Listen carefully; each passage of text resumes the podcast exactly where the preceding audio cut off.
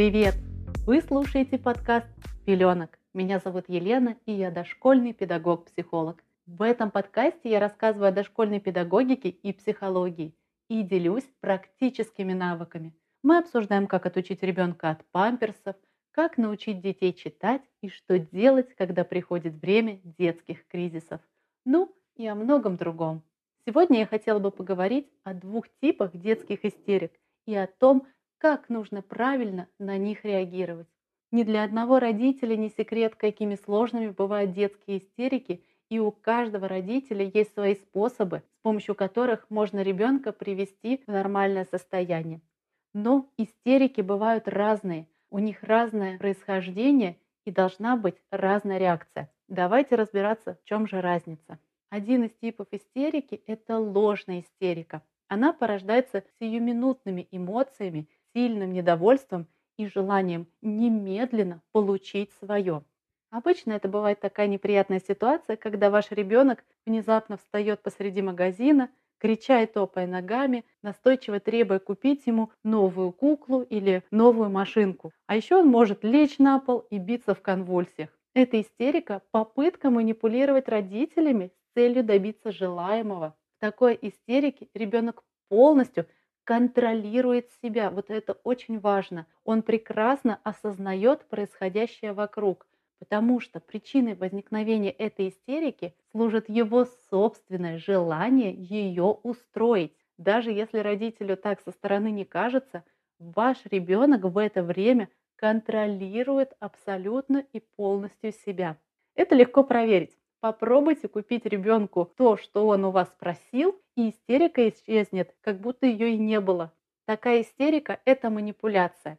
И для ее разрешения есть два пути. Согласиться и дать ребенку то, что он хочет, или игнорировать истерику, чтобы ребенок понял, этот спектакль не имеет зрителей. Психологи советуют спокойно относиться к детским истерикам подобного рода. Нужно сохранять самообладание, оставаться холоднокровным, не идти на поводу у ребенка для того, чтобы он не пользовался этим своим способом манипуляции и способом достижения своих целей. Ровным, спокойным тоном объясните ребенку, что в данный момент вы не можете выполнить его желание. Приведите доводы, реальные доводы, расскажите, почему в конкретный момент вы не будете покупать ребенку то или иное, или почему вы отказываете в его просьбе. Когда ребенок будет слышать от вас рациональное объяснение, почему в данный момент эта условная игрушка ему не была куплена, он поймет, что вы отказываете не просто потому, что вы так хотите, а потому что на это есть причины. Теперь давайте поговорим об истинной истерике. Есть такая истерика, когда ребенок не контролирует себя. Сильные негативные эмоции, переживания захлестывают ребенка настолько сильно, что он теряет способность мыслить здраво или слушать то, что говорят родители. Эта истерика напоминает состояние аффекта. Мыслительный процесс в ней просто блокируется. В эти минуты мозг ребенка функционирует совсем иначе, а любые ваши слова просто-напросто не доходят до его сознания. Единственный путь прекратить этот тип истерики – это снять психологическое напряжение, чтобы ребенок смог быстро прийти в себя. Ругать ребенка, стыдить, кричать или уходить в другую комнату, оставлять ребенка одного здесь точно не стоит. Ребенок в этот момент абсолютно неадекватен. Он не контролирует себя. И здесь нужен принципиально другой подход.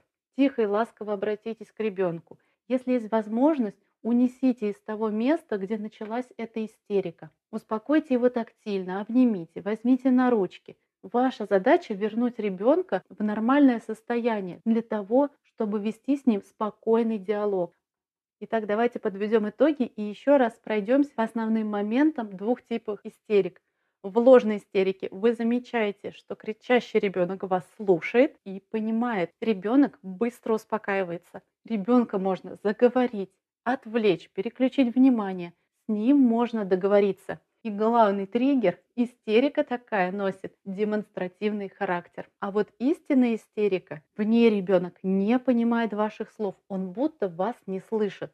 Он не успокаивается даже после того, как вы ему пообещаете сделать то, что он просит. Он не может в этот момент контролировать свое тело, свою речь, а если она есть, то она чаще бессвязна. Теперь вы знаете, что делать, если ребенка настигла истерика и легко распознаете ее тип. У вас есть практически рабочие инструменты. На этом мы прощаемся. Теперь нас можно услышать в Spotify и CastBox.